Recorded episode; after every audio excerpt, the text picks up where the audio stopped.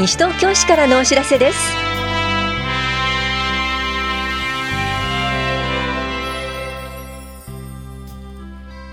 今日は4月1日からの市役所の組織係名の変更。印鑑登録の手続きなどについてお知らせします。インタビュールームお話は西東京消防署の祁答院美咲さん。テーマは家具転倒防止対策で地震に備えようです。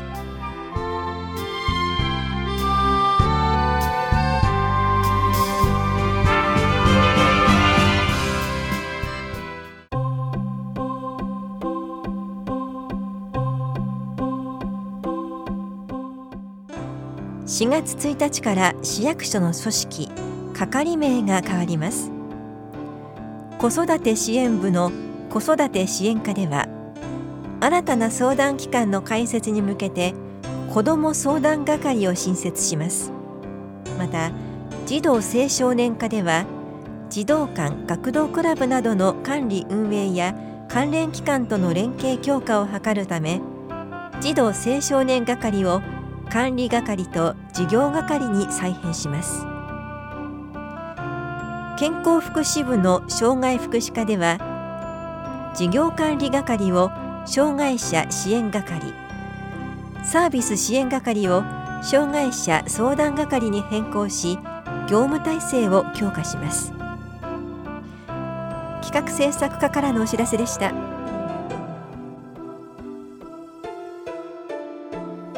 印鑑登録などの手続きについてお知らせします。登録できるのは西東京市内に住民登録をしている満15歳以上の方です。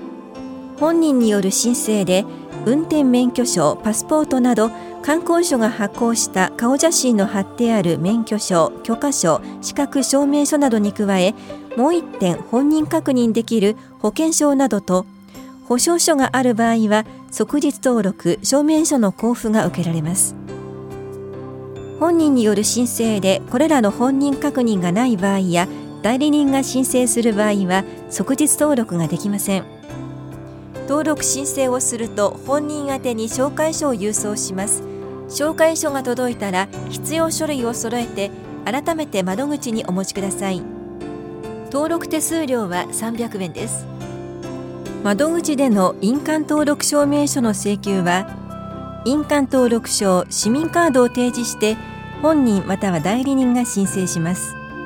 代理人申請の場合でも代理人選任届は必要ありません。手数料は300円です。印鑑登録証市民カードの暗証番号を登録されたカードをお持ちの方は住民票等自動交付機で印鑑登録証明書をお取りいただけます。手数料は200円です。棚視聴者法屋庁舎市民課からのお知らせでした。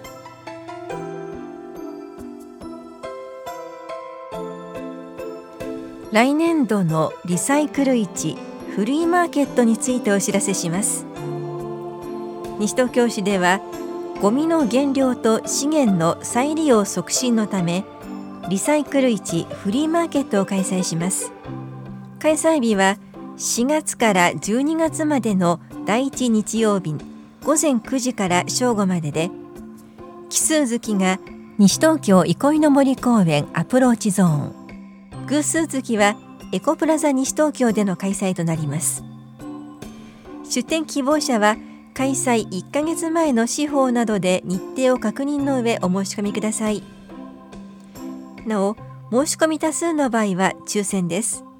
当選した方で出店できなくなった場合は落選した方の中から繰り上げを行いますので必ずご連絡ください。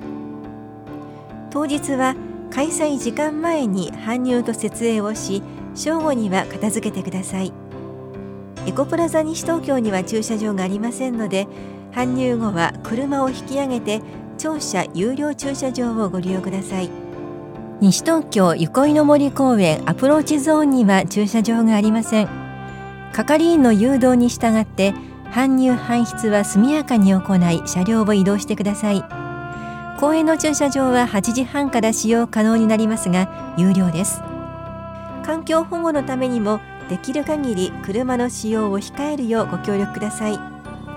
また当日は運転免許証などの申込者本人確認書類をご提示ください。雨天の場合西東京憩いの森公園は中止となり延期の開催はありません。エコプラザ西東京の場合は屋内開催のためそのまま決行します。物品の売買についてのトラブルは当事者間の問題となりますので市では責任を負いかねます。ゴミ減量推進課からのお知らせでした。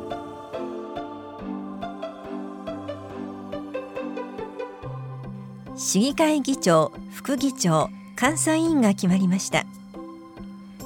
1月31日から開催された平成31年第1回市議会臨時会で下法屋1丁目在住の田中則明議員が議長に藤町2丁目在住の法屋清子議員が副議長にそれぞれ選任されました。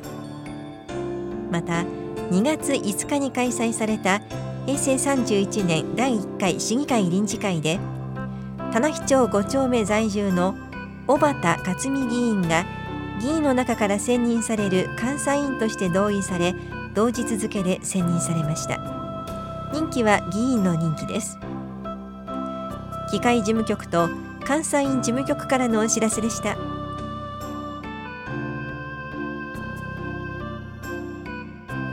義務教育就学時医療費助成制度。マルコ医療証送付のお知らせです。現在マルニュー医療証をお持ちで有効期限が3月末日の方へ4月から使用できるマルコ医療証を3月下旬に送付します。西東京市では義務教育就学時で医療保険に加入しているお子さんにマルコ医療証を交付しています。医療証をお持ちでない方は申請が必要ですので医療証交付申請書を提出してください。提出とお問い合わせは棚視聴者子育て支援課までどうぞ。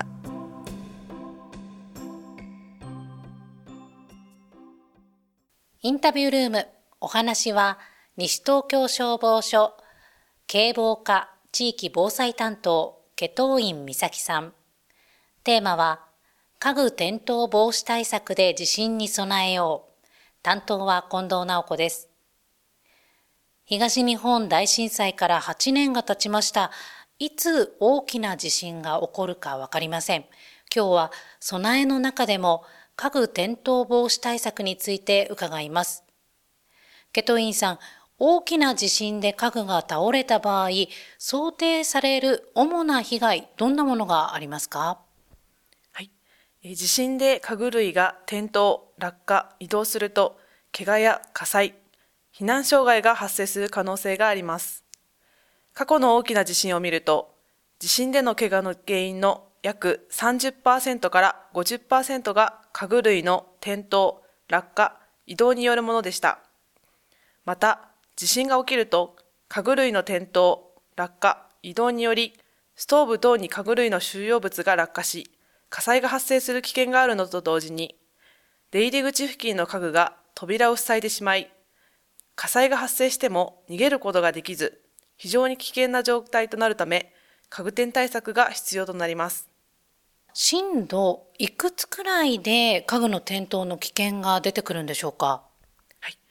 平成8年の気象庁の発表によると、震度5強でタンスなど重い家具が倒れ、テレビが台から落ちることがあると想定されています。家具の重さや高さによって異なりますが、室内での被害を防ぎ、安全な避難経路を確保するためにも家具を固定しておくことが重要です。家具を固定することが重要とお話しいただきました。例えばどんな対策がありますか？最も効果の高い家具店対策器具はネジで固定する L 型金具です。しかし、賃貸住宅や大切な家具に傷をつけたくない方には、穴を開けなくて済む器具を2つ以上組み合わせて行う方法があります。例えば、ストッパー式器具とポール式器具を2つ組み合わせることで、一番効果の高い L 型金具と同等の効果が期待できます。また、家電製品への家具店対策器具もあります。マット式やストラップ式、ベルト式など様々なタイプのものがありますので、固定したいものに合わせて器具を使ってください。いろんな種類のものがあると聞いて安心しました。それともう一点伺いたいんですが、家具をレイアウトするとき、これはどうレイアウトすればいいんでしょうか、安全な家具の配置のポイントは2つあります。1つ目は避難通路、出入り口周辺に転倒、移動しやすい家具を置かないことです。これらの場所に大きな家具を置いてしまうと転倒し避難障害となってしまいます。2つ目は寝る場所や座る場所にはなるべく家具を置かないようにすることです。寝室で例えると自分が寝る方向と同じ方向に倒れるように家具を配置し、入り口側には置かないなどが挙げられます。もし家具が倒れても自分自身が挟まれたり、避難障害とならないようなレイアウトを心がけましょう。はい、えー、皆さんには物の備えはもちろんですが、室内の備えもしっかりと行ってもらいたいと思います。ケトン員さん、最後に市民の皆さんへ一言お願いします。はい。今年の3月11日で東日本大震災から8年が経過しました。東京地方でも30年以内に約70%の確率で大きな地震が発生すると言われています。この機会に今一度家の中の家具の配置や家具類の転倒、落下、移動対策をしていただければと思います。また、3月から4月は就職、進学、転勤による引っ越しや模様替えのシーズンです。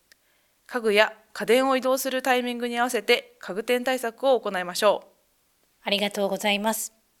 インタビュールーム、テーマは、家具転倒防止対策で地震に備えよう。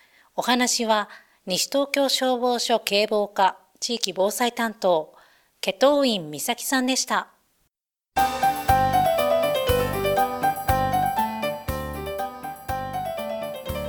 公園の緑の中で体づくりをしてみませんか？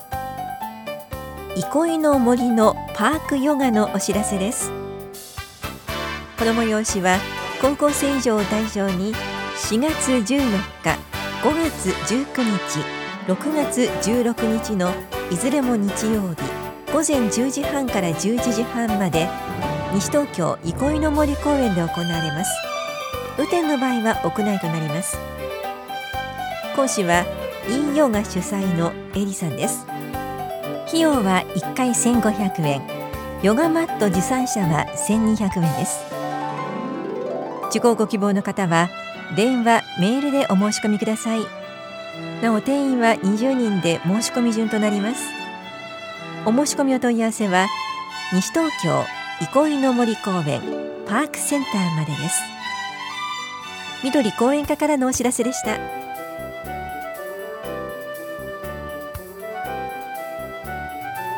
この番組では皆さんからのご意見をお待ちしています。FM 西東京西東京市からのお知らせ係までお寄せください。またお知らせについての詳しい内容は広報西東京や西東京市ウェブをご覧いただくか西東京市役所までお問い合わせください。電話番号は042-464-1311 464-1311番です以上西東京市からのお知らせ亀井さゆりでした。